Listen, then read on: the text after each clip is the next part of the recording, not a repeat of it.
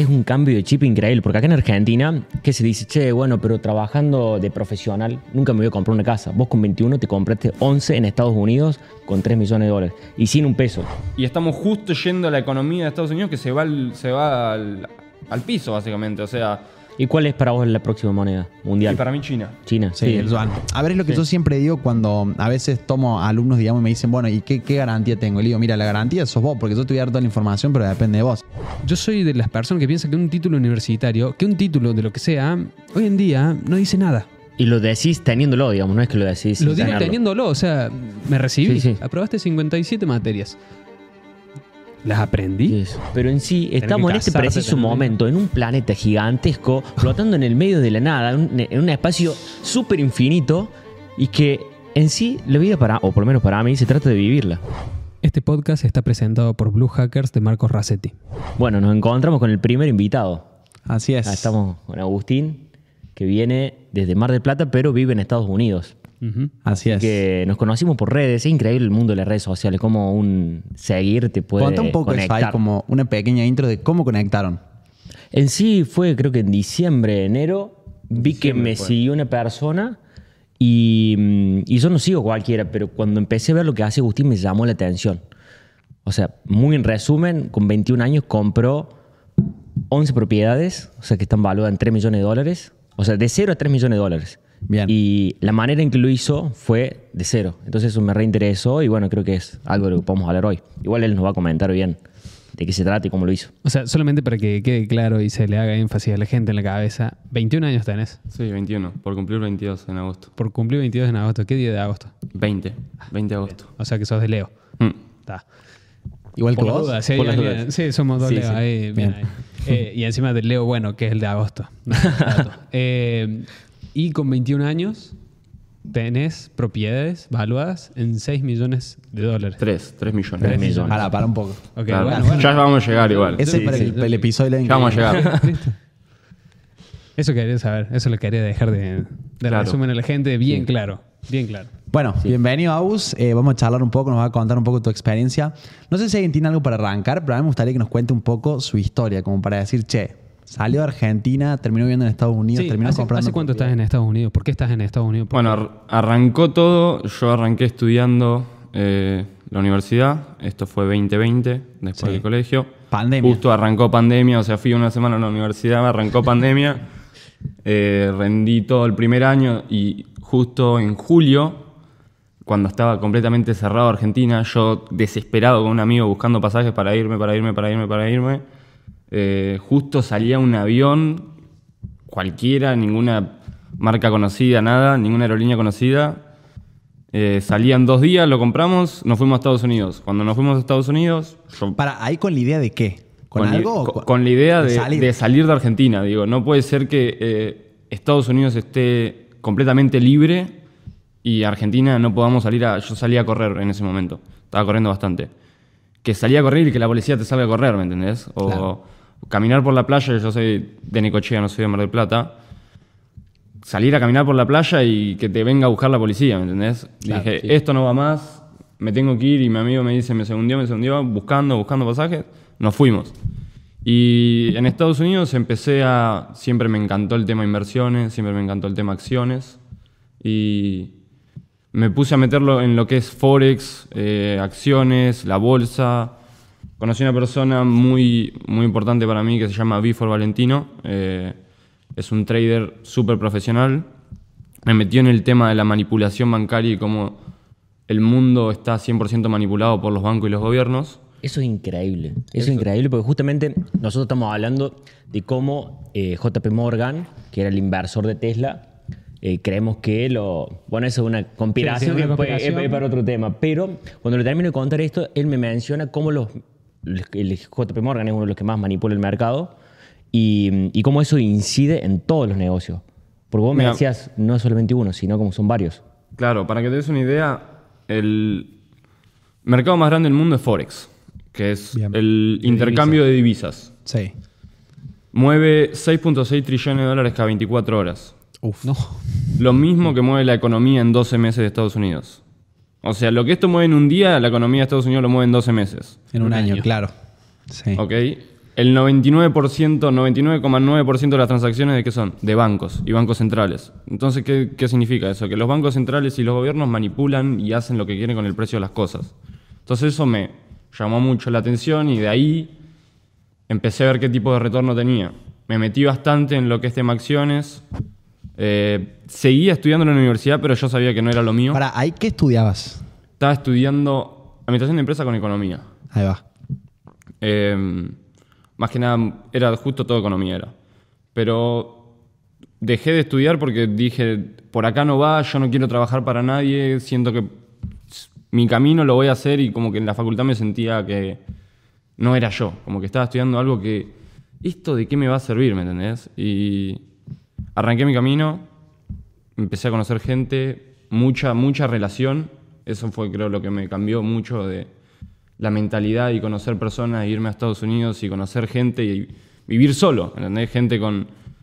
O sea, mis amigos de Estados Unidos, de caer, de conocerlos un día y al otro día, a la semana, estar viviendo con Claro. ellos, Como que tuviste que hacer Sí. todo bastante rápido y adaptarte así como rápido. adaptarse rápido. ¿Qué edad tenías ahí? Y ahí, tenía 18. 18, o Ahí sea, tenía claro, 18. recién terminaba el colegio. Un bebé. Sí, Y, sí. O sea, caíste. ¿Y qué hiciste? O sea, llegaste a qué parte Claro, de día Estados uno, Unidos? así llegaste a Estados Unidos, pasaste la migración con éxito, tenías visa, obvio. Tenía visa. Y eh, llegaste y qué hiciste, ¿a dónde fuiste? O sea, ¿qué, qué llegué, hiciste? llegué a Miami, eh, me quedé en la casa de un amigo y me iba a quedar un mes, esa era la idea, quedarme un mes, pero el día que llegamos a Estados Unidos, tipo, no lo podíamos creer. La gente no usaba barbijo, todo abierto, eh, la cantidad de movimiento, o sea, aparte justo... Te estoy hablando pleno julio que acá no se podía ni salir a la calle, ¿viste? Sí, Ese sí, sí. momento que no se podía salir a la calle. Sí. Que, y allá tanta vida me... Nada, hizo me- bien, ¿te gustó? Me hizo bien. Y me abrió la cabeza y cuando empecé a conocer más gente me di cuenta que era lo que me gustaba. Y relaciones terminé en que básicamente las acciones es algo que me encanta, pero siento que al estar tan manipulado, por más que entienda que hay manipulación detrás, siento que no es tan seguro como lo que es el real estate. Y ahí es cuando decidí hace dos años empezar a estudiar real estate y empezar a estudiar real estate. Y conocí a mentor por, por Instagram.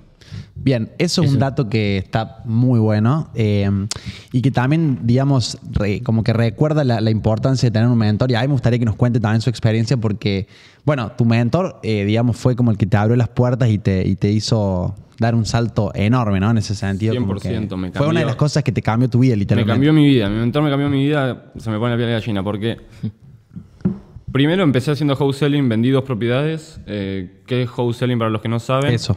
Es poner bajo contrato una propiedad que está en muy malas condiciones y vos le pasás el contrato a una, a una persona que la va a remodelar y la va a vender en el mercado. Bien. Y vos del contrato, no sé, la, la pones a- bajo contrato a 100 mil, sin poner plata, esto es cero plata de tu bolsillo, o sea que es 100% gratis, es solamente tiempo lo que se puede llegar a perder. Sí. Y vos le- se la vendí a 110. Entonces haces un, un profit de, de 10 mil. Y así agarré después, bueno, este chico que se llama Pace Morby, que es muy cercano a mí ahora, tenía una mentoría personalizada que en su momento eran 800, 700 personas. Mirá. Y una vez que entró a la mentoría, empiezo a conocer gente y demás. eh, Interesante, un dato que te salteaste que para mí es clave, que el valor de esa mentoría son de 15 mil dólares. O sea, vos laburaste para vender dos casas para meterla todo en, en esa mentoría que fue el acceso. 100%. O sea, yo creo que lo más importante que tenemos es invertir en nosotros Sí. y es entrar en comunidades, no entrar en un curso que te va a enseñar cómo hacerte millonario de- en un año, sino entrar en una comunidad que cuando vos entres y necesites alguna ayuda, ellos estén. Totalmente. Sí, yo creo que he hecho, bueno, como, como vendedor de programas y, y como mentor, digamos, eso es como para mí lo más importante. También como consumidor y comprador. O sea, la gente que conoces y las relaciones que haces, creo que de hecho mucha gente paga incluso hasta solo por eso. Porque la información de después, digamos, 100%. es como decía, o sea, capaz que pegarte el tipo ese salía 15 mil dólares eh, y, y bueno, eso es lo que pagas, ¿no? Ayer estaba justo más o menos relacionado, estaba escuchando un podcast que se los pasé en el grupo de- del Diego, ¿cómo se llama? El. De- Dreyfus. Diego Dreyfus, Dreyfus, sí. que mm, hablaba justamente de su retiro. Él organiza un retiro al año donde te lleva a, ahí a una, a una costa, a unas cabañas, y dice, el, el retiro es cero organización. Nos sentamos vos, yo, un par más, a filosofar ahí en la playa. Ah, sí. No te vas a transformar la vida, no vas a absolutamente nada, no te voy a vender esa idea. sino- ¿Cuánto sale? No sé, no sé ni cuánto salir, No, pero debe salir una sí. locura.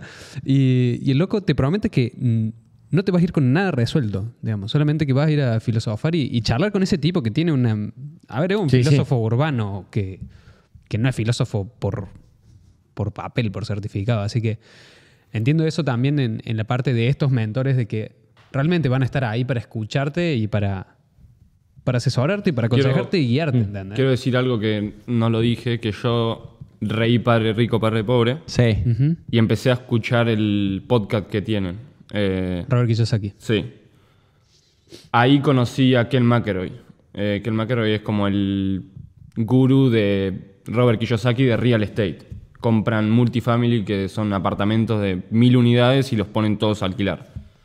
Eh, Ken McElroy tiene un podcast con Pace Morby. Yo escuchando el podcast, Pace Morby está hablando, hablando, hablando y empieza a hablar de lo que es Seller Finance y lo que es Subject to.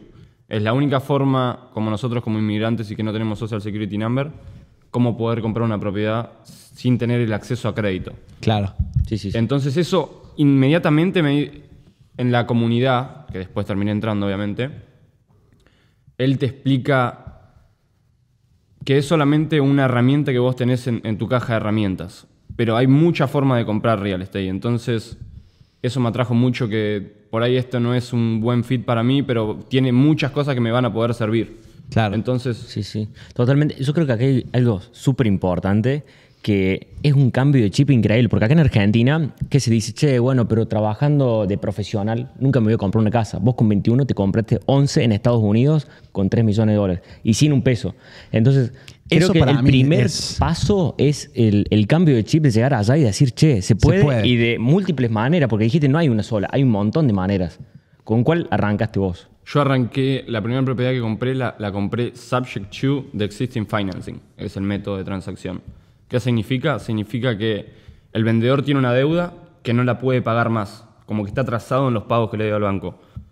Y yo agarro esa deuda, Sí. Compras O sea, eso, vos te digamos, endeudas yo me endeudo usando el crédito de él, ya existente. ya existente, y la pongo bajo el nombre de la compañía. Sí o sí, todo es una compañía. Para comprar una propiedad hay que abrir Todo una LLC, digamos. Sí O sí, sea que el primer LLC. paso es ese. Abrir una LLC que vale 150 dólares y tarda alrededor de 7 días. Sí.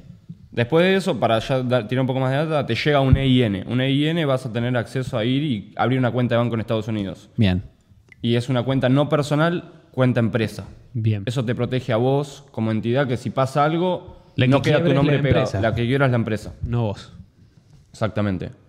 Y bueno, volviendo a cómo compré la casa, la persona estaba endeudada. eh, ¿Cómo es el cálculo? El cálculo es que el pago mensual son 2.000 dólares al mes por 29 años Sí.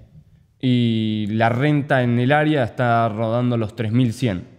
Entonces estamos hablando que hay un cash flow gross de 1.100 dólares. O sea, yo con la renta pago el pago mensual que debo Claro. y con eso genero un cash flow. Bueno, pero ahí, o sea, tomaste, eh, digamos, esa deuda de esa persona, adquiriste la o sea, el, el manejo de la propiedad, la pusiste en alquiler y con ese, claro, ahí sacaste el profit con la diferencia. Ahí va. ¿Vos le pagas a esta persona? Yo a esta persona no le pagué porque estaba endeudada Sí. y estaba atrasada en los pagos. O sea, la persona O sea, literalmente me decía, por favor, agarrame la deuda porque no la puedo pagar más. Claro. ¿Y cómo arreglas con esta persona? ¿Qué le das? Le soluciono el problema de que la propiedad no vaya a foreclosure, que significa que el banco viene y le saca la propiedad. Si Ah, vos bien. vas a foreclosure en Estados Unidos, literalmente no tenés acceso a crédito nunca más en tu vida, o por lo menos por 20 años. Básicamente nunca más. Nunca más. Eh, Claro, entonces es como que está, es como un ganar-ganar porque vos lo salvas al tipo de Sí, pero caer en, la- en la- en el agujero negro, digamos. Y, ahí me quedó la duda. Está bien, el tipo eh, puede quedar eh, en, esa, en esa lista negra por, por 20 años. Pero perdió una propiedad, o sea, no, perdió una propiedad. Porque yo le hago pagos a su deuda, entonces eso influye que también le va a subir el crédito ok. que él está teniendo, Pero la propiedad está bajo mi nombre. está bajo tu Y vos la manejás. LLC. Y yo la manejo.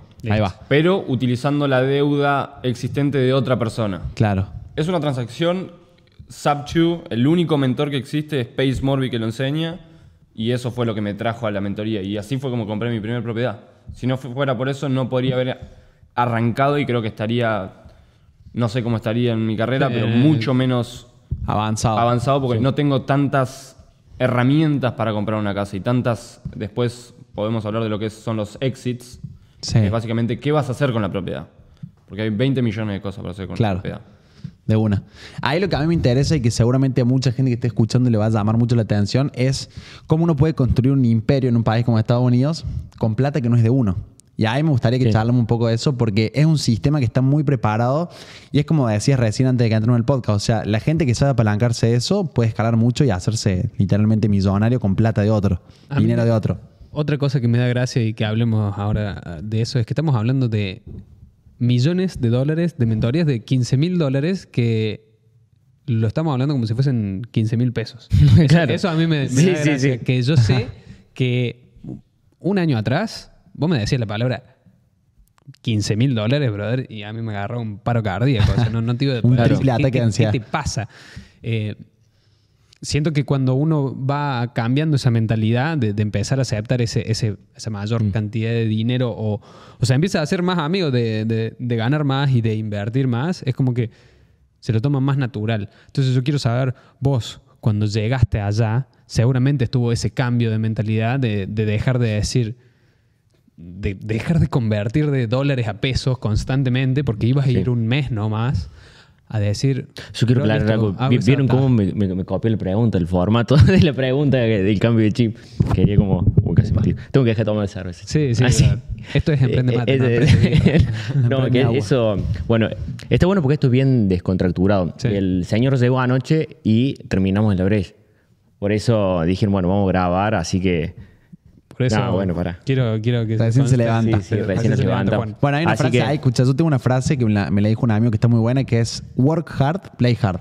Está buena, Sí. eso te sirve, ¿eh? Ahí está. Sí, sí, es que estamos hablando, yo le decía a Agustín que yo es como que soy en los polos muy opuestos. O sea, Claro, me o- cuido, tomo como cuatro vitaminas, voy al gimnasio, Agua de eh, mar. medito, tomo agua, agua de mar, sal sin sodio y al mismo tiempo salgo de joda. Digamos. llegué, Entonces, llegué recién a la casa hace una hora, me abre el tipo la puerta con un botella y le digo, ¿qué estás tomando? Vitaminas. Ah, le digo, pensé que era cerveza. Ah, me voy a ir a comprar cerveza. Fue y se compró cerveza. claro. sí, La sí. segunda vitamina. Está La segunda un- vitamina. Un poco de cebada. Así Qué que, bueno. Agus, me, me encantaría saber Sí. eso, ese, ese cambio de mentalidad de... ¿Hubo algún clic así? 100% hubo un clic y fue más miedo, eh, mucho miedo antes de comprar la propiedad, porque te imaginas, estamos hablando de una propiedad. La primera propiedad que compré fue una de las más caras que tengo ahora. Eh, vale medio millón de dólares y tengo de deuda 420 mil dólares. Claro. Entonces fue como mucha presión decir sí, voy.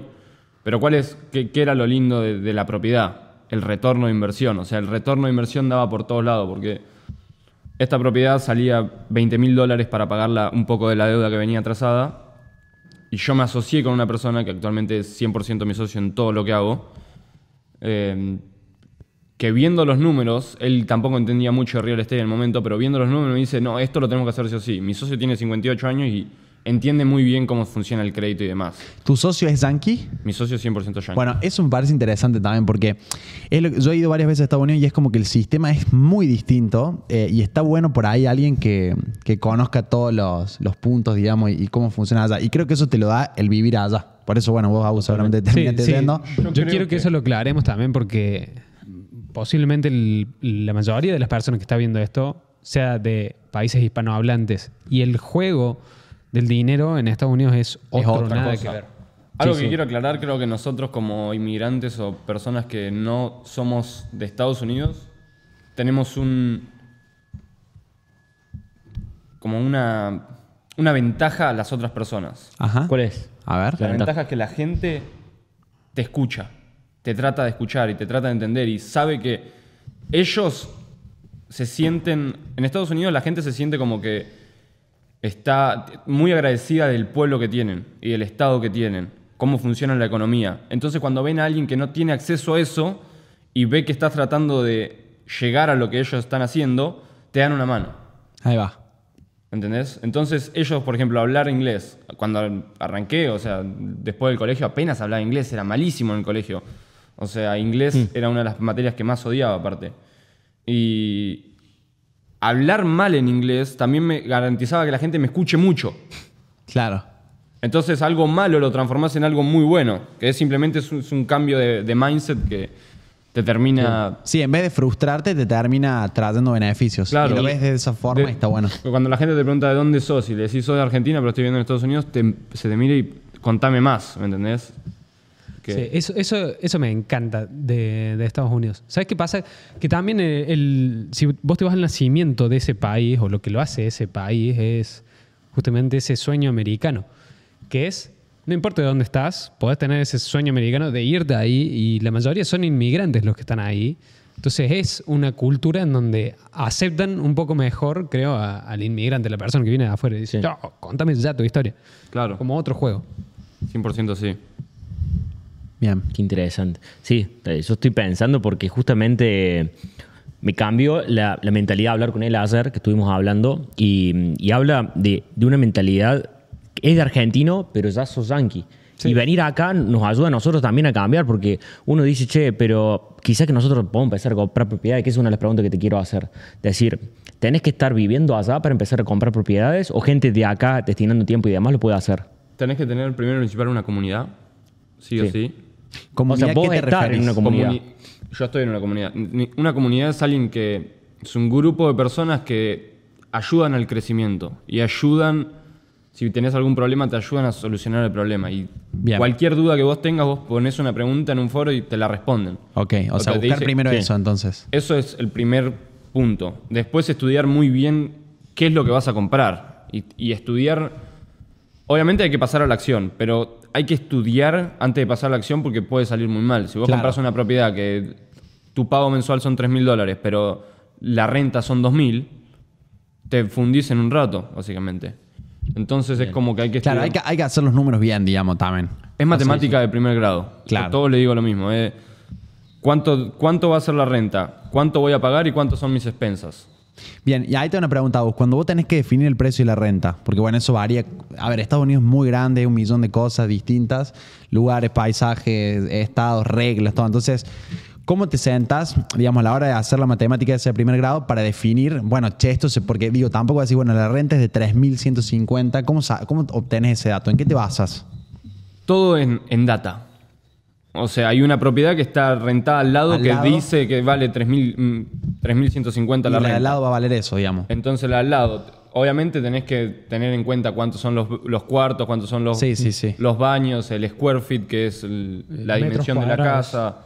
Claro. Eh, es todo Pero es bastante estandarizado, digamos. O sea, vos tenés una propiedad con tantas habitaciones, con tantos metros eh, o acres, como se le dice, eh, y en cierta ubicación, y sabes que el precio es ese. Claro. Ahí va. Obviamente, lo que yo siempre hago, me, me gusta ser muy conservador en este tipo de cosas. Más que nada jugando con deuda. Entonces, si veo que la renta es 3.100, lo hago 2.900. Y busco los 3.100, pero a 2.900 el número me tiene que dar. Claro. O sea, no, no, andás con un margen que te sobra. Sobrado. Me gusta entrar a propiedades sin tener presión de que si esto no sale, me tira Claro. mal el, la- el cash flow sería, o el retorno de inversión. Bien. Bien, ¿y cómo, cómo es la relación allá? Porque vos ayer me mostrabas un video que estaba en la casa de tu mentor. ¿Cómo llegaste a tener tanta confianza de una persona que maneja millones, calculo, de dólares Es y Posible recibir un billonario. argentino, digamos? ¿Cómo? posible billonario. Posible billo- billonario. Billonario. Em, ¿Cómo en a tener tanta como relación? si fuera tu tío, digamos. Literal. Es por eso se es una comunidad. Eh, a eso es lo que veo con una comunidad. Obviamente, ya este mentor mío ya tiene 250 mil seguidores en Instagram, tiene medio millón de seguidores en YouTube, ya se creció mucho en los últimos dos años porque enseña muchas técnicas de cómo comprar propiedad, entonces es el mejor. Sería, tenés, entras a una mentoría que te va a explicar el 100% de las cosas Claro. de cómo comprar una propiedad. Yo empecé con el pibe cuando él tenía 700, 800 en la comunidad paga, que vale 15 mil dólares. O sea, el loco ya tenía 800 personas que habían pagado 15 mil Mil dólares. sí. Wow. Que parece Hermano, bastante. Ahora somos 11 mil. Calcula. Son O sea, y 100 esto es millones. exponencial. Están entrando alrededor de 100 personas a la semana actualmente. O sea, estamos, está teniendo un crecimiento exponencial porque Hmm. también quiero hablar un poco de cómo es la economía. Sí, hizo 100 millones de dólares. Te di la cuenta que estaba haciendo. Claro, de eso estaba pensando yo. 100 palos. Sí, solamente con la mentoría. Sin, O sea, si 11.000 personas le pagaron Sí. 15 mil dólares, son 165 millones. 160. de- después de taxes y demás son 100 millones. Como un negocio de membresía. Extra, claro, Después o sea, tienes un negocio un, principal. negocio, digamos, un negocio de educación millonario, de múltiples millones. Es muy interesante. Un grosso tipo. Sí, sí, sí. Un Un distinto también. O sea, no sé si me gustaría llegar al nivel que está este. Ajá. o sea, es mucha presión, mucha gente detrás. Pensá que tenés una comunidad de 11.000 personas Sí. que dependen 100% de vos, básicamente. O sea, y es una universidad. No te dan un título, no tenés un título, nada, pero tenés. Sí, sí, de sí. lunes a sábados tenés 8 horas por día de Zooms. Ahora, yo pienso, porque eso también creo que lo estamos trayendo acá y nosotros, de- bueno, hacemos ese cálculo, ¿no? Y vos decís 15 mil dólares, es muchísimo dinero, voy a decir por ahí por una mentoría. Ahora, ¿cuánto sale la educación tradicional en Estados Unidos? Entonces, No si sé, yo lo pienso huevo. así, Sí, 15 mil dólares. 15.000 capaz dólares tampoco es un tanto. semestre No, no. en la universidad más barata. no o sé sea. si llegas con 15 mil dólares para un semestre Igual en Estados Unidos. sacándolo de Estados Unidos, acá, siendo argentino, pagas 15 mil dólares, No. pero con, él compró 3 millones de dólares en propiedad, digamos. Sigue siendo rentable, Sí, sí, por sí, más obvio. que Todo va a vos la- estés allá. Sí, acá. también depende mucho qué hagas con esa información, ¿no? Exactamente, y Porque- tenés que pasar a la acción. Claro, porque es lo que yo digo, o sea... Podés eh, gastarte los 15 palos, los Claro, 15, vos podés comprar una 15.000 mentoría si querés de 50 mil dólares, pero es como decirte, a ver, es lo que yo siempre digo cuando a veces tomo alumnos, digamos, y me dicen, bueno, ¿y qué, qué garantía tengo? Y le digo, mira, la garantía sos vos, porque yo te voy a dar toda la información, pero depende de vos. Entonces, es como, no sé, ir a Harvard eh, y decir, che, la universidad es una mierda, Sí, sí. eh, porque pagué 300 mil dólares en educación, quizás no 15 mil, y me fue mal. Bueno, no, no le puedo echar la culpa a Harvard, o sea, quizás Claro. que sos vos, es qué haces con esa información. Pero digo, si lo comparamos así, fíjense esta forma de compararlo con la educación tradicional y termina siendo más rentable y mucho más barato. Totalmente. 100%. Y más que nada es a lo que, a lo que estás entrando. Estás Claro. entrando a. Aparte la salida laboral también, eso, como que te- eso te, te asegura más o menos alguna, alguna inserción en el mercado. 100%. Y yo estoy viendo que estamos yendo a todo lo positivo. Yo creo que Sí, sí, hay vamos ahí al- un poco. Claro, quiero saber qué, qué es la razón por la cual no podría entrar la gente. ¿El riesgo? El riesgo, la cantidad de acción que tenés que tomar previa para llegar a tener un deal. Claro. Para llegar a tener una propiedad. Porque claro, eso, hablamos mucho de, bueno, encontré la casa, analicé, hice los números, la Claro, matemática si de fuese primer grado, la compro, ok. digamos. Váyanse Pero antes de eso hay... chicos. Yo analizo alrededor de 10 propiedades por día, para que te des una idea. Claro. Y de las 10, las 10 son, la- lamentablemente, son malas. Claro. Me gustaría comprar más. Son y que- bullshit. Claro. Eh, por eso es que Claro, por eso, ahí está la parte, digamos, hay que ponerse a, a hay que tomar poner. acción. Y para tener bajo contrato una propiedad tenés que llamar a mínimo 100 personas por día. O sea, tenés que pasar a la acción, tenés que entender un poco cómo. que va a tardar tiempo. No es que Sí, sí, pagás sí. la mentoría de 15 mil dólares y vas a tener una propiedad bajo contrato al otro día. 100% no va a pasar eso. Claro. Va a tener un tiempo, un periodo que es, para ser conservativo, seis meses sin hacer un peso que vas a invertir todo el tiempo de tu vida. Claro. Bueno, y esos primeros seis meses te tocaron en Estados Unidos a vos. Me tocó en Estados Unidos, pero bueno, yo después vengo para acá, eh, fin de no, fin de octubre Sí. De ese mismo año, del de ese 2020. mismo año. Y me pongo a full desde acá también. Y, Claro. y ahí es cuando realmente es que paso a la transición de tener dos contratos, de poder pagar esta mentoría y de empezar a conocer gente y muchas relaciones vinieron de la comunidad y muchas personas estaban entrando actualmente y yo estaba posteando mucho en la comunidad, diariamente o semanalmente. Entonces la gente venía mucho a mí pidiendo ayuda. Y eso me ayudó mucho a mí también a tener propiedades bajo contrato. Claro. Entonces, Fuiste haciendo un nombre, digamos, Claro. dentro de la comunidad. Dentro de la comunidad. dentro de la comunidad ahora no soy un elite, porque conozco gente que está mucho más elite que yo y porque es mucho más grande también y es... O sea, Sí, puede que hace más tiempo que estén Más jugando, tiempo y- digamos. sí, sí. O sea, cuando vos entraste ya había muchas otras personas. Claro. o sea.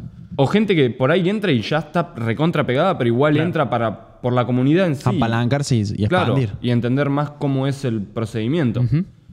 Entonces, yo creo que va, va más por ahí, va bien por pasar a la acción, tener un periodo de que si en seis meses no llegas a tener una propiedad bajo contrato, vos lo tenés en tu cabeza y que va a haber mucha presión porque es seis meses sin hacer nada de dinero, literalmente, porque no es algo que entra se- Sí, sí, diariamente. Claro. Claro, pues son dos cosas. Uno, vos le llamás el cash flow, que sería una- un flujo de ingreso, y por otro lado, el capital propiamente dicho. Vos me decías anoche, yo quiero llegar a tener 100 mil dólares por mes de cash flow, o sea, de un flujo de ingreso más las propiedades. ¿Tenés como otro objetivo así de propiedades? ¿Cuánto por, año? ¿Cómo, te estableces los objetivos? En este momento no estoy. no tengo un objetivo preciso de cuántas propiedades quiero comprar, porque tampoco quiero ponerle apresurarme. Es una maratón, no es un sprint. Entonces, a lo que voy con eso, no quiero. Vengo muy bien y tengo todas las propiedades.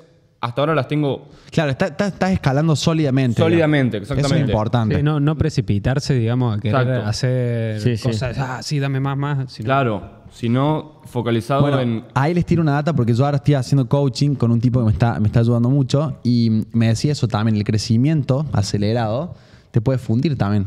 Pues si vos no das abasto, no podés conservar la entrega del servicio, digamos, con buena calidad o del producto, te puede fundir también. Entonces es como que yo también soy muy partidario ahí de escalar, eh, digamos, a paso sólido. Sí, sí. Eso está bueno. Pero bueno, el objetivo sí son 100.000 mensuales de cash flow. O sea, eso significa que es de Sí, renta menos mi deuda, 100.000. Claro. Eso sería la, la cuenta. Y tema deuda.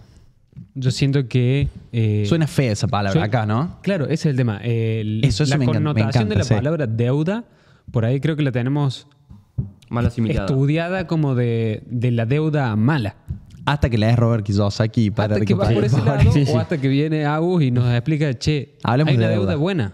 Entonces Claro. me encantaría que nos expliques qué es esa deuda buena Hay y por qué está bueno endeudarse, digamos. Hay dos tipos de deuda. Deuda buena y deuda mala. La deuda mala es muy sencilla. Te compraste un tele, te compraste un auto, Y, Deuda mala. Pero bueno, te lo voy a hacer con lo mismo. Para, hay mucha gente en Estados Unidos que toma deuda mala también. Porque vos ves. o El sea, 99% ahí de la gente toma deuda que- mala. A eso querías llegar. Pero hermano. porque el, El sistema te el lleva a eso. sistema no te enseña financieramente qué es deuda buena y deuda mala. Entonces vos salís de una universidad con un trabajo más o menos medio pelo y el 99% de las personas que salen de la universidad salen recontra endeudadas, endeudadas mal. Sí, sí, sí. Porque tienen un auto, tienen una casa, pagan un departamento, alquilan, se compran un reloj. Entonces viven literalmente toda su vida tratando de salir de la deuda Totalmente. porque la deuda no les genera cash flow. Claro. Pero quiero ir a lo que es deuda El buena y 1%. deuda mala. deuda mala es ir a una concesionaria a comprar un auto a crédito y usarlo todos los días para ir a trabajar. El auto Pierde- para ya lo sacás de la concesionaria y pierde el 10%. pierde, en Estados Unidos no. pierde valor. Sí. No sé si un 10 porque no estoy en tema, 10-15%. Eso es muy loco, porque acá pasa al revés. O sea, este país es, es raro en eso. Pero estás yendo a trabajar y el auto va a quedar en- va a quedar horas paradas sin generar un ingreso. Que vos a fin de mes lo vas a tener que pagar. O sea, lo vas a pagar de tus horas trabajando. Claro. ¿Cómo sería una deuda buena? Una deuda buena sería ir a una concesionaria, comprar un auto y ponerlo en Turo. Tengo ¿En qué, mucho. qué sería eso? ¿Un Uber? Turo No, es una compañía de es una alquileres, ¿o no? compañía que es como Hertz. Claro. que un alquiler de autos. Alquiler de autos. Ah, bien. Eh, es como un Airbnb de autos. Vos pones tu auto y te lo. Te lo alquilan. Te lo alquilo. Y con eso Vos pagas el auto. Pagás el auto y generas un cash flow. Obviamente es a todo, es la cuenta del almacenero. Es cuánto me va a generar al mes, cuánto va a ser mi deuda y cuánto voy a generar. Menos Claro. depreciación, menos tanto. No sé la deuda en eso porque yo me hago real estate, pero es un Sí, ejemplo sí, sí. muy sencillo para diferenciar deuda buena y deuda mala. Totalmente. Bueno, yo creo que en eso, ahí le doy la derecha como la gente latina, digamos, que hay muchos que saben apalancarse de eso y entender eso y aprovechar ese sistema así, que por ahí los yankees no lo saben hacer. Y es como dice él, o sea, eh, digamos, el sueño americano es el auto, el departamento, bueno, el viaje, consumir como loco el último iPhone, la última Mac, todo, pero son deudas eh, que te llevan hasta el fin de tu vida, ¿no? Totalmente. Y bueno, justamente veía un podcast que les comentaba antes de empezar de Gran Cardone, Sí. que él decía que ella tenía un billón de dólares en deuda y quería medio billón más en deuda. Claro.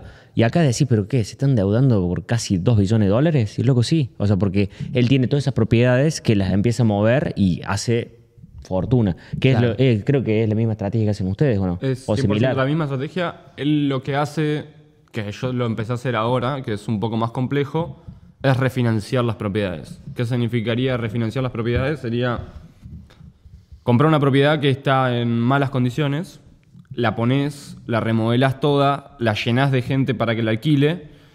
Cuando empieza a generar un cash flow, la propiedad se aprecia, porque antes estaba generando mil dólares al mes. Sí. Ahora viene Gran Cardón, la deja linda y empieza a generar 2.500 dólares al mes. Entonces la propiedad no vale más 100.000 como valía antes. Claro. Vale 250.000. Entonces, ¿qué es lo que hacen? Van a un banco y le dicen, acá está lo que genera la propiedad, dame un, un préstamo al 70% del valor de la propiedad, dependiendo de lo que genera, y con esa plata pagan todo el cash que invirtieron principalmente. Claro. Entonces le queda una propiedad libre, completamente remodelada, que genera cash flow. Claro, es muy interesante. Y bueno, recién hablábamos del real estate como modelo de negocio y está bueno también que, nos cuente un poco, digamos, qué aprendió él, pero es como un modelo de negocio bastante seguro y estable, porque también en Estados Unidos, bueno, y en el mundo hay un millón de formas de, hacer negocios y de, y de invertir en distintos instrumentos. ¿Y por qué hago el real estate? Contanos ahí, ¿por qué? O sea, ¿por qué te tiraste por el real estate? Porque te dijiste estuviste hablando de, estuviste eh, averiguando en acciones, bueno, la bolsa. Eh, ¿Por qué real estate? ¿Qué te llevó ahí? Lo que me gusta del real estate es la seguridad que te genera y que estudiando lo que es el real estate, el 40% de un sueldo de una persona se va en la renta. Claro. Entonces, vos sabés que pase lo que pase, el 40% del Esa es sueldo una de una estadística, persona, digamos, claro. O sea, el tipo cobra, ponerle 5.000, 2.500, se van a- más o menos. ese es una, eso es lo que pasa en, en- Qué locura. En el mundo. en el mundo. Sí, sí, sí. Entonces, si vos sos capaz de comprar una propiedad y tomar ventaja de lo que genera la gente, o sea, de lo que gasta la gente, básicamente estás agarrando el 40% del sueldo de una persona. Claro. Está buena esa Qué reflexión. Qué interesante. Qué lindo. Sí, sí, Está sí. bueno. La gente está trabajando para que Para fin de pagarte a vos. Pagarte. Claro. Claro. Sí, sí, sí. Bien.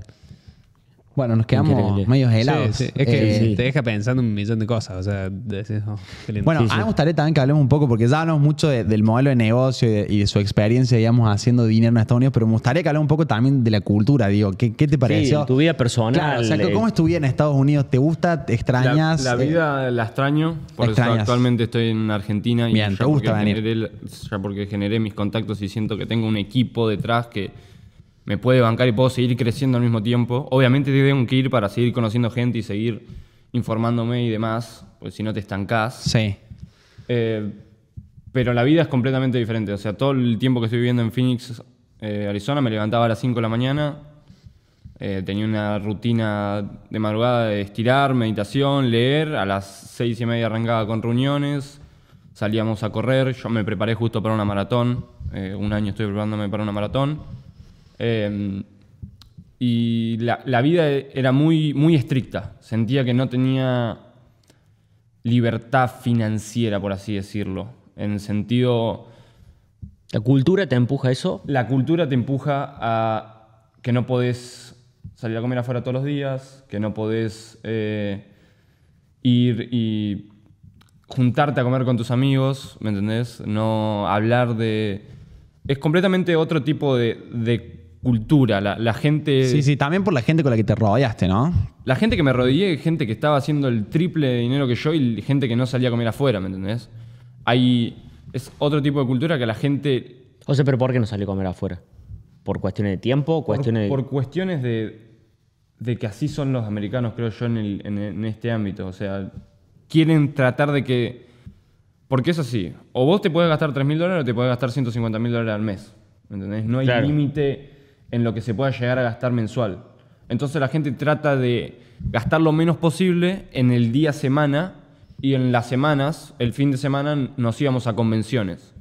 Entonces, es, muy diferente el, con, la con vivir acá. Claro, Eh, bueno, yo creo que también tu círculo allá es muy diferente que tenés acá. Muy diferente, 100% diferente. O sea, ya, ya no, no me juntaba con una persona que no esté eh, Claro. emprendimiento. ¿Entendés? Que no tenga un emprendimiento, que esté generando un ingreso, que esté tratando por lo menos, que tenga Mm. esa diferencia mindset. Yo acá me junto con gente que son amigos de toda la vida que lamentablemente no tienen esa mentalidad de... Sí, sí, que van a ser esto que yo te digo de. ¿Cómo que vas a haber pagado 15 mil dólares por una mentoría? Claro. ¿Entendés? O sea, de, de quedarse sorprendidos por eso. Ahora, mi pregunta es: a ese mismo grupo de personas que te hiciste allá, que son todos emprendedores, ¿qué tal?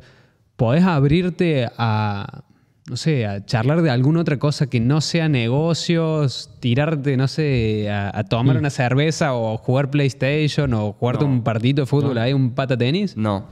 Claro, Eh, eso, eso sí. te falta, digamos. en ese Eso falta. Sí, Siento que me. Y yo soy una persona muy activa. Sí. eh, Socialmente. Socialmente. Socialmente y, y de actividad. Me, me gusta, por ejemplo, por lo menos salir a correr allá, pero Claro. me gusta salir a andar en bici, me gusta hacer hiking, me gusta salir a correr, eh, andar en moto, snowboard. Actividad afuera. Y yo Claro. sentía que estaba 100% de mi día en una oficina. Claro. De la oficina iba caminando al gimnasio, del gimnasio volvía, comía a las 6, 7 de la tarde y a las 9 estaba durmiendo y así repetía. Claro, sí, sí, sí. Pero eso me dio Sí, sí. Sí, sí. una Sí, disciplina y me, hizo un crecimiento exponencial que ahora Totalmente. lo estoy pudiendo disfrutar un poco más. Bueno, eso también está bueno porque uno por ahí paga el precio. A ver, para mí lo interesante es que uno entienda qué es lo que persigue, ¿no? Entonces, si vos podés resignar ciertas cosas como esto, che, me voy a dormir temprano, la verdad que no salgo mucho a comer, no me junto mucho con, con otras personas y estoy muy en esa burbuja, pero quizás puede ser algo temporal que te lleve a subir muchos escalones y que después te permita disfrutar de todo. Y, y yo creo que eso también está buenísimo y que, y que son precios que uno paga en ciertos momentos de enfoque. Que Equilibrio. yo creo que hay que hacer esos. Sí. eso, hay que hacer esos. Pero tampoco esfuerzos. todo es eso, ¿no? O sea, No. digo, porque... Eh, eh, es lo que dijiste vos hace un rato, play hard, Sí, sí. eh, work hard, play hard. O sea, está perfecto ser así, pero por lo que vos venías diciendo de ese círculo que tenías, yo digo, mm, me- siento que debe ser 100%, Dedicado a eso. che, hagamos más y qué Sí. estás haciendo ahora y cuál es el siguiente paso. Y, Claro. y que también está bueno, aparte de que estás, y yo siempre digo que estamos en la edad más productiva que vamos a tener en nuestra vida. O sea, sí, de los 20 a los 30. lo que te muevas ahora va a determinar un montón Lo de cosas. a futuro. ahora se cosecha sí o sí. 100%. Entonces está buenísimo eso, pero también está bueno por ahí, justamente, no sé, irte a un parque a tomarte un Mm. Sí. mate y decir, Bueno, vos Sí, sabés sí. que eso está, eso está muy loco porque, digamos, nosotros también que estamos rodeados y estamos en cierta burbuja donde todos hacemos cosas, donde todos emprendemos, donde todos tratamos de, de optimizar al máximo nuestros recursos, nuestro tiempo, es como que venimos de esa escuela de decir, che, bueno, es el momento de resignar todo y ponerse en esa. Pero yo por ahí cuando hablo con otras personas me dicen, che, pero si te morís mañana, o sea, también como que ver si... sí, sí, eso- sí. Hablo con un montón sí. de gente. Eso que- para mí es claro, porque vos decís, che, bueno, estoy re en esa, hermano, pero si mañana me atropella un auto, o sea... eh, ¿Fui feliz? claro. Bueno, yo una pregunta. Para mí que- es mucho, mucho eso de jugar con el balance y no volverse tan loco con ninguna de las dos. Una, una pregunta que me hago un montón es eso. Che, si mañana me muero, ¿qué onda? O sea, me faltó algo y Claro. lo, último, lo único que siento que, que me falta es tener un hijo. Es lo único. ¿Y tu, y tu novia está viendo esto? eh, ¿Lo sabe? No sé. ¿O no? O sea, ella lo sabe. Censura, ¿lo sabe? pip, Sí, ahí le pip, pones un... Ah, pero, bueno. pero es lo único que yo digo, che, lo único Sí, que para salir yo falta. poder morirme y decir, Claro. hice todo lo que quise y viví haciendo lo que quería, es eso. Más allá de eso, si yo me muero mañana, me muero, pero mega ultra feliz. O sea, Sí, sí. orgulloso de la vida que tuve, de, de no sé a dónde iremos, a qué plano, pero voy a llegar y le voy a decir, loco, Claro. lo Vamos hice. a poner un poco filosófico con lo que voy a decir ahora. O sea, pero si nos ponemos a pensar, Cagamos. Es una narrativa mental lo que nosotros estamos viviendo. Del hecho de decir, voy al colegio, que es una construcción de un montón Sí. de seres humanos que dijeron, che, acá hay una banda de datos, tenés que ir al colegio, después tenés que ir a la universidad, después tenés que ir a trabajar. Pero en sí, estamos en este preciso momento, en un planeta gigantesco, flotando en el medio de la nada, en un- en un espacio súper infinito y que en sí la vida para, o por lo menos para mí, se trata de vivirla. Y sí. A mí algo que me encanta es, yo, yo salgo a caminar bastante. La revivís Tengo un Juan. perro, sí, tengo un perro y me encanta salir a, a- a caminar. Y salir a caminar y ver la luna, viste que en esos Sí. días que es de día y Sí. ver la luna, es como que digo, oh, para, cierto que no somos nada. O sea, ahí afuera hay una luna que es una Sí. cosa gigante Sí, que- sí, sí. Y, y estoy en el espacio y, y- Y, y de nosotros digo, vamos viviendo en la narrativa mental Exacto. de Es que esta sí, por eso para, de- mí, claro. para mí un equilibrio. Y cuando uno está en momentos muy de enfoque, por ahí se pierde un poco eso. Sí. Para mí lo malo no es meterse en esa. El tema es saber que no todo va a ser eso y que no podés vivir en esa. Y tampoco podés vivir en la otra, ¿no? De vivirlo al 100%. Porque también hay gente que te dice la famosa frase esta, ¿cómo es? YOLO, you, you Sí. only live once. eh, y que está todo el día al límite. Bueno, tampoco está bueno eso. Entonces es como que para mí es eh, siempre encontrar el balance. Que es lo que siempre sí. hablamos en estos podcasts, ¿no? Sí, hay que tener un equilibrio y yo creo que si, ejemplo, me, me muero mañana o pasa Sí. algo, si no hubiese trabajado eso, por lo menos no, no estaría en el nivel que estoy ahora tampoco. Entonces yo creo que Claro. no es que no lo disfruté, lo recontra disfruté y lo recontra precio y ya pasó. Claro. Sí, sí. Pero sí. es algo que lo tenés que hacer y tenés que sentar y hacerlo para por lo menos pasar la primera fase Está bien. de tener un equilibrio financiero y no tener que pensar en, Claro. en Sí, eso. Tal cual. Sí, sí, sí, El que habla mucho de eso es Tony Robbins, que para mí uno de los maestros de desarrollo personal. Él dice que más allá de que vos seas ultra exigente con vos mismo o que no hagas nada, lo que es la biología del ser humano es que siempre tienes que estar en crecimiento. O sea, porque, porque Sí. supongamos que tenemos cada uno de nosotros 100 millones de dólares y agarramos y decimos, bueno, a partir de ahora me voy a sentar en una Mac a no hacer nada. No, Yo a la semana sí, sí. digo, no, necesito hacer algo sí o sí. O sea, porque necesitamos estar en un crecimiento. Y no necesariamente un crecimiento de dinero, de negocio, sino que un crecimiento Totalmente. personal, interno. Bueno, y ahí es algo que está muy bueno porque a veces, viste, cuando te preguntan, no sé, a mí me pasó por ahí, viendo, no sé, viejos compañeros del cole o personas que por ahí decís, bueno, ¿le está yendo bien? Y como que esa pregunta uno siempre la, la machea, digamos, con el dinero, ¿no? Eh, y eso que voy a decir está bueno, porque por ahí económicamente no está creciendo muchísimo, pero está, no sé, desarrollando una habilidad que le va a permitir hacerlo. Entonces es como que el crecimiento, eso está bueno también lo que traes, no solamente está relacionado al dinero, y, y creo que la biología nuestra nos lleva a estar en constante movimiento y crecimiento, pero hay que ver también qué es crecimiento para cada uno. Totalmente, totalmente. Yo, yo no sé cuánto tiempo pasó hasta ahora. Vos me No decís, tengo ni idea. una hora, pasó una hora. No, ni idea. Ahí los Ahí, técnicos hacen. eh, Vein- 45 minutos llevamos hablando, parece que fue hace 45. Sí, Cinco sí, minutos. se fue Sí, sí. rápido, hermano. Eso es lo lindo de estas charlas. ¿ves? Sí, Y- sí, Que, que gracias, Agu, que, que viniste. No, porque hermano. encima me, gusta esta dinámica de no hacerte una entrevista de. Che, hicimos esta lista de preguntas. y Claro. que- no, Sí. sino de irle charlando y hasta yo me fui sacando dudas y aprendiendo un montón de cosas de, que no tenía ni idea, ¿entendés? Y Totalmente. Fue flashearlo un poco con, con lo que siempre empezamos a flashear. De, Literal, las sí, cosas, sí, fluyó de una Bueno, manera muy natural. hay que en un momento, Nico, hablaste algo de filosofía Ajá. ah, de Dre- Diego Dreyfus. Y hermano, mientras estábamos hablando, digo, che, pero. O sea, porque por ejemplo, yo en el cole, ponele, nunca me gustó la filosofía. Oh, yo amaba. Pero yo digo, estoy haciendo filosofía, hermano, acá en este Somos este filósofos, filósofos odiaba. contemporáneos somos. La odié ahí digo, la puta mismo- madre, o sea, qué loco que es, porque yo esa materia, digamos, siempre la odié, me pareció como muy, no sé, no, Bueno, me e- gustaba. e- eso mismo es lo que hablaba Diego en ese, en ese podcast que posta, escucha, ¿no? Después te lo paso Dale. para que lo escuches.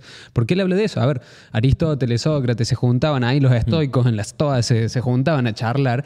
Y no es que ellos tenían un título que sacaban así, sí, yo estudié en la, en la facu acá, eh, filosofía, soy filósofo. No, eran filósofos porque simplemente filosofaban. O sea, se juntaban a charlar y discutir de cosas que decían, che, Sócrates, vos, ¿qué onda? ¿Qué opinas de esto? Y yo opino tal cosa. Y vos, no, yo aprendí tal Claro. otra y me No sirvió estoy de acuerdo, otra. decía Exactamente, Aristóteles. y eso era Sí, filosofar. Claro. Y Sí, por ahí tenemos ese concepto que me gustó lo que vos trajiste porque vos mismo lo dijiste, che, fui al Facu y dije, no sé, acá no, no me siento que esté haciendo lo, lo- lo que tengo que estar haciendo. Entonces me voy. A ver, yo soy de las personas que piensan que un título universitario, que un título de lo que sea, hoy en día no dice nada. Y lo decís teniéndolo, digamos, no es que lo decís. Lo digo tenerlo. teniéndolo, o sea, me recibí. Sí, sí. Y, y sé que el título no dice nada. Dice, aprobaste, no sé, 57 materias, que era la carrera de, Sí. de ingeniería. Aprobaste 57 materias. ¿Las aprendí? Sí, eso. Esa es otra cosa. O sea, es Mm. otra cosa nada que ver. Oye, ¿yo te puedo aplicar todo eso? Es otra cosa nada que ver. Totalmente. Porque puedes haber Mm. aprendido cosas de memoria, fuiste y te dieron un papel. Chau, loco, sos ingeniero, un sos filósofo. A, a la inteligencia artificial ahora. Es que es eso. Yo creo que hay una palabra que dice la información es poder. La información hoy no es poder. No, No, hay no. demasiada información. Es más, conectando con lo de la inteligencia artificial. Hay demasiada. Bueno, sí, entramos en dilema que para- tiene información, de dónde hay un cofre de oro. Bueno, Mark. Zuckerberg si no es por- Claro, la Es otro información tipo de es- información. la Es información una es base de el datos, dato lo más Claro, el dato en sí, Sí. no es poder hoy, porque antes sí, pero hoy hay demasiada información. Sí. La ejecución es el poder. O sea, Obvio. en Pero YouTube. Los datos y los números y la información Sí. es lo más importante del mundo, en realidad. Sí, totalmente. En realidad yo creo Sí. que, digamos... O sea, lo que no pasa es la que información, sino la me gusta arma un debate esto. Sí. eh, me encanta esto que no estemos de acuerdo. Porque justamente hay dos vertientes de información. Está lo que es la base de datos de la gente, lo que tiene Facebook y demás. Eso sí es oro. Pero es información. Sí, Claro. pero no. A ver, hay, hay una diferencia y esto me da gracia porque yo se lo enseño Es que yo alumnos, entiendo el punto, ¿eh? datos Sí, sí. e información. Los datos son Números. Hoy hacen Cosas. 8 grados. eh, Claro. Son cosas. La información ya son datos procesados, que ya los usaste para algo. obvio. Que es esa base de datos de, de clientes, de personas, que che, tiene tal edad, tiene tales características demográficas, financieras, que esto, que lo Eso ya es información, ¿entendés? La información yo siento que Sí. para mí es lo que vale, digamos. 100%. Hay otra cosa que va a ser ahora interpretar esa información. Siento que estamos haciendo esa transición de pasar a que haya demasiada información. Hay tanta información que yo creo que lo nuevo que va a traer el poder es el poder procesar esa información Procesarla y y, sacar y ejecutarla. Exactamente, sacar una, un, un decantado de esa, de esa información para una nueva información más procesada. digamos. Excelente. Esa- esa es mi opinión. Uy, se nos estamos, nos estamos yendo. un micrófono. Sí, sí, sí. Eh, estaba pensando que podemos invitarlo al próximo retiro, Agustín. Sí, Estamos, sí, estamos estás acá. Obviamente. estamos haciendo un retiro con emprendedores que ahora en breve ya hacemos el próximo. Sí, sí, sí, hace sí, falta. está bueno que- ese. Bastante loco así- también. Yo- Sí, sí, sí. vamos y somos. Un ejemplo de, por ejemplo, cuando era más chico, que en la escuela odiaba psicología, odiaba todo lo que se relacionaba con la historia, la mente, la en sí, y cómo ahora aprecio y siento que es de las. o el 80% del éxito que tengo, básicamente. Entonces, Muy bueno, muy bueno. Hay algo que a mí me encanta, que es, eh, me encanta Star Wars, no sé, no sé cómo estarán ustedes tema Star Wars, pero No, yo soy no, fanático de la ciencia ficción y mm, una de las pelis, que es la número 3, La venganza de los Sith, Obi-Wan Kenobi le dice a, a Anakin Skywalker que es que él después se transforma en Darth Vader, que es el famoso flaco de negro. Bien. Eh, Que primero era bueno. que primero era bueno, en esa transición, Sí. eh, su maestro, que es Obi-Wan, le dice, te convertiste en aquello que jurabas destruir. A mí me da mucha gracia porque la mayoría de las veces las personas de grande terminamos siendo eso que de chicos odiábamos. Alta metáfora, es verdad. Te lo Es juro. buena. Sí, es sí, es sí, una sí. cosa que yo le encuentro. O sea, ah, no, yo de chico odiaba a la gente que escuchaba rock. Y hoy vos ves mi teléfono y es puro rock. ¿Entendés? Sí, sí. Y vos decís, pero brother, ¿qué onda? Si no me gustaba eso. Yo era lo más opuesto al sistema educativo que podía haber y odiaba estudiar, odiaba leer. Hmm. Y hoy en día soy en mi círculo, creo que la persona que más lee y. Y soy profesor de la universidad. Entonces, esas cosas a mí me da mucha gracia, boludo. Vos sabés que ayer justo lo hablaba con Piero, que él no sé dónde vio que se hablaba como una subtribu dependiendo de la edad. Cuando nosotros éramos niños, éramos una tribu y veíamos al- a los más grandes como con otro lenguaje. Y ahora nosotros somos los más grandes. ¿Se entiende? Pero nosotros en Me ese gusta. momento, capaz que ni siquiera nos acordemos del lenguaje de la tribu de, de los más niños, digamos. Pero nosotros entendíamos el mundo distinto. Me gusta. Tenemos una mente más inocente. Totalmente. Y ya como para darle un cierre. sí, sí, nos fuimos. nos Estamos fuimos. estamos a la Sí, mierda y es nos como fuimos a- sí, a- nos fuimos Sí, claro, puro. Star Wars. sí, sí, sí. Entre el bien y el mal. Eh, ¿Qué es lo las tres pepitas de oro que te gustaría dejar a la gente? Nosotros siempre dejamos como cosas muy concretas para, para aplicar, digamos. primero, tomar acción es lo más importante que hay que hacer. Juntarte con gente que tenga los resultados que vos querés en un futuro cercano. Y la información, estudiar, estar siempre creciendo, eh, juntarte. Para mí, juntarte es el, muy clave también estudiar qué es tema mentalidad, tema espiritual, cómo conectar. Eh, eso va. Podés tener toda la información del mundo y podés tomar toda la acción del mundo, pero si no conectás con la mentalidad, llega un momento que se cae todo. Tenés que conectar las tres facetas como para poder llegar al nivel que vos quieras y tener una vida plena y feliz sería. Que es a lo que vamos, no, no va a tema plata, creo yo. Totalmente. Es tema Totalmente. ¿Te salieron muy feliz. fluidas? ¿Las, te- las tenías anotadas antes? Sí, las- ya sabía que le íbamos a preguntar eso. El maestro le salió así de una. ¿Y Sí. ustedes, algo que le haya roto la cabeza? Una cosa cada uno y cerramos. Eh, Nico. Si no, tiro algo yo. Pero. No, yo creo que. Sí, yo me llevo lo de la mentalidad, que es algo Sí. que me siento muy identificado. Y quiero para. O sea, para muchas personas están escuchando esto como eso, ¿no? Como que por ahí pensamos que, que no podemos llegar a ciertas cosas y, y no importa dónde naciste, no importa. O sea, creo que. A ver, siendo argentino, siendo, eh, digamos, inmigrante, podés romperla en el mercado número uno del mundo como Estados Unidos y eso te hace Sí. pensar que, que estás para mucho más de lo que por ahí crees. Me gustaría hacerte una pregunta más antes de cerrar. Y Bien. es, todos sabemos que hubo una gran inyección de dinero en Estados Unidos que está pagando ahora con, con toda la inflación que está teniendo, que pasó a ser una locura. O sea, del 3 a 4% que venía teniendo normalmente 10 se fue, anualmente, ¿no? aún llegó el 10. No sé, Pa- creo que llegó al pasó los- 7. para mí pasó el 10 Sí. fácil. 10. Pasó el 10 fácil, pero los números están 100% manipulados. Ok, entonces de eso, vos habiendo estado allá en Estados Unidos, eh, la, la gente ha entrado en una, en una crisis. Está, el momento, este momento es el mejor momento para entrar en, en cualquier tema que sea inversiones, cualquier tema que involucre economía. ¿Por qué? Porque estamos en un momento de invierno, lo llaman. O de... De bear, Sí, bear baja, market. el mercado le baja. ¿Sería o Eh, otra cosa? Se frena todo. Se frena todo. ¿Por qué se frena? La, la economía funciona muy, es muy... Puedo hablar bastante con esto. Sí. Eh, bueno, uno de mis primeros mentores es Ray Dalio también. Ray Dalio es como el- uno de mis economistas preferidos, igual que George Gammon. Eh, y hablan mucho de cómo la economía tiene ciclos. Y es un ciclo orgánico en realidad. Se tiene que pasar este ciclo porque es cómo funciona la economía. Y todo va, lo, lo más sencillo, la respuesta más sencilla es, todo va dependiendo de la oferta y la demanda. Y como Estados Unidos tiene crédito, dependiendo la tasa de interés es cuánta oferta y demanda hay. O sea, Claro. si te dan acceso a crédito a una tasa de interés baja, la gente va a querer comprar. Pero cuando la gente le suben las tasas de interés y el pago mensual es más caro, la gente deja de comprar. ¿Qué es lo que pasa cuando deja de comprar? Caen los precios Se estanca la economía. se estanca la economía. Entonces, se produce un ciclo que más o menos son de 10 a 12 años y de 100 años, más o menos de 80 a 100 años, que es la macroeconomía. Y así es como viene la economía ahora. En este momento yo creo que estamos en una, en una etapa de los 100 años, con una crisis de los, de los 10 años, o sea, estamos Se están conectando... juntando las dos- las dos crisis. Claro. Estamos conectando la macroeconomía con la microeconomía y para mí va a haber una devaluación del dólar Sí.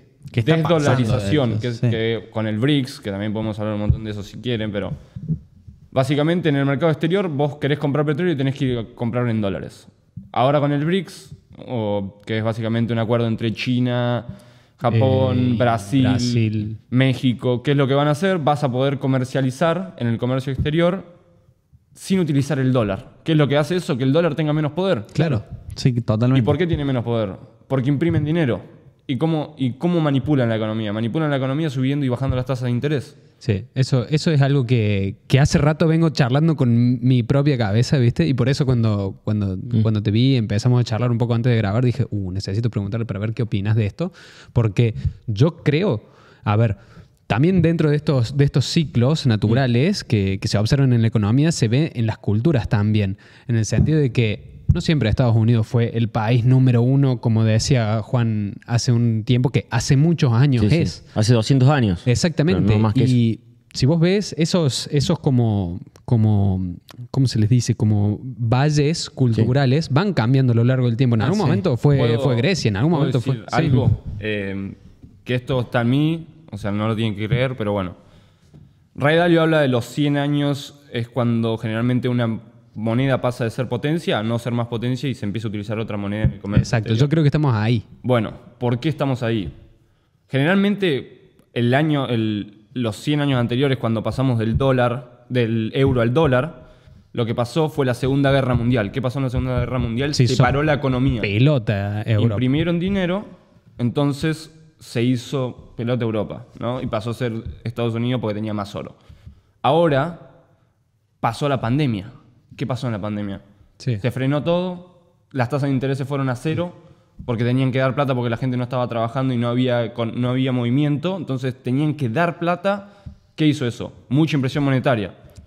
Claro, emisión, que eso te provoca también inflación, Inflación. monetaria. Inflación monetaria. Entonces, justo estamos en el periodo de los 100 años con una de estas catástrofes grandes como es la Segunda Guerra Mundial, como es Una la pandemia. pandemia.